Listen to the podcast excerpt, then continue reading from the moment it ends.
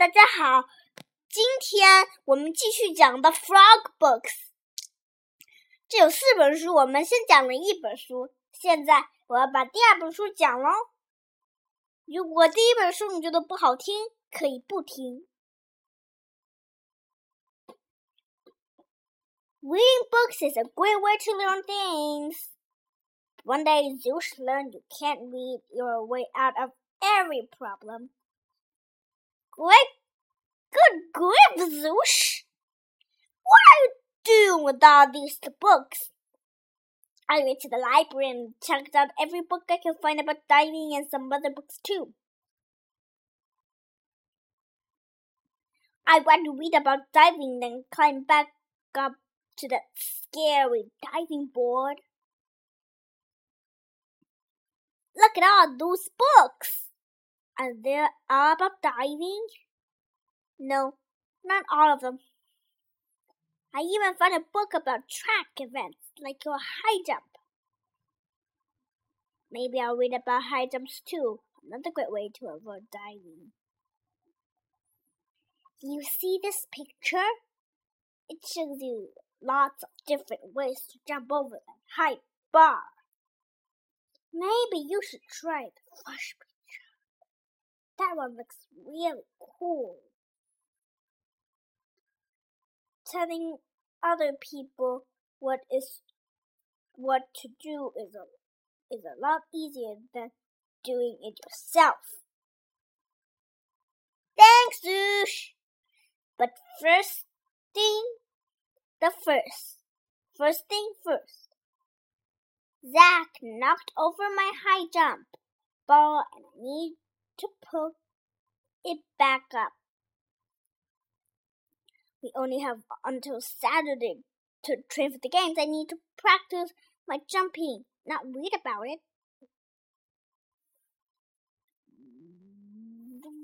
You know it, Mac? I think I have a book about basketball in here. But Zip would like to read it. Hey, Zeus, what's with all these books? Now, where is it? It's got to be here somewhere. Oh, here it is!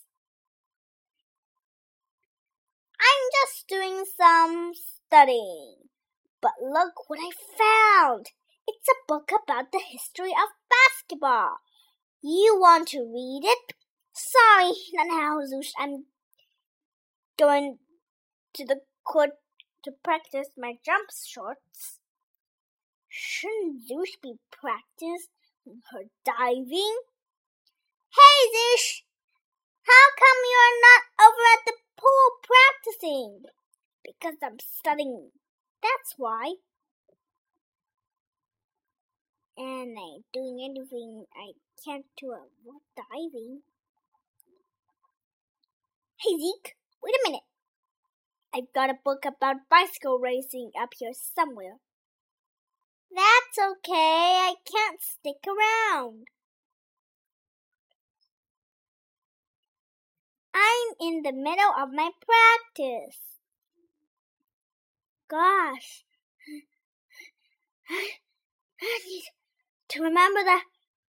Just ten seconds as but stop me here. Really looks interesting. Don't you want to read about tire pressures and gear shifting? There are some really cool pictures in here. Sorry, maybe some other time when I'm not racing against the clock. Gee, what part of not now doesn't she understand?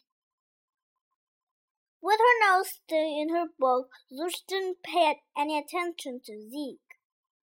She didn't pay any attention to anything, including where she was going. I know expecting, but I don't think reading and run, running at the same time is a very good idea. I better follow her. Ah! Who put this leg here? How did I wind up in the water? If you don't watch where you're going, you could wind up almost anywhere.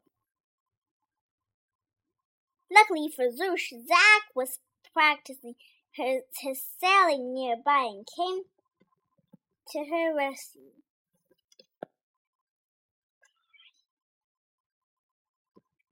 Hey, Zoosh, what kind of a dive was that? It's a new dive. I just invented it. Oh my, that was super embarrassing. That was actually the worst Blippi I've ever seen. Here, let me help you climb on board. Thanks, Zack. I really appreciate. It. I thought you'll be over at the pool practicing your dive today. The games are on Saturday. We're running out of time. And I'm running out of excuses. Maybe I should tell Zack the truth. And that's exactly what Zoosh did. Zack, I have to tell you something. I went to the pool this morning, and when I looked down from the really high diving board, I got really scared. So what did you do? I climbed back down, went to the library, and checked a whole lot of books. I thought if I read about diving, I wouldn't have to actually do it. That was my plan. Zeus is really brave to tell me the truth. Reading is a great way to learn stuff, but you know, sometimes you have to put one foot in front of the other and be brave. I can be brave, just not on top of a really high diving board. There has to be a way to help you. Hey, I just got a great idea. Follow me. I think Zushi just needs to work her way up to the high diving board, one step at a time. If you stand on these two books, is it scary to jump in the water? No, this doesn't look scary at all. Okay, here goes. I'm going to do it this time. Was fun! I'll just add a few more books to the pile. Now let's see what you can do. And so it went. As Zack kept putting more and more books on the pile, Zoosh kept diving into the pool from higher and higher up. Oh boy! It's still a little bit scary each time I go higher, but it's also more fun. Watch out below! Woohoo!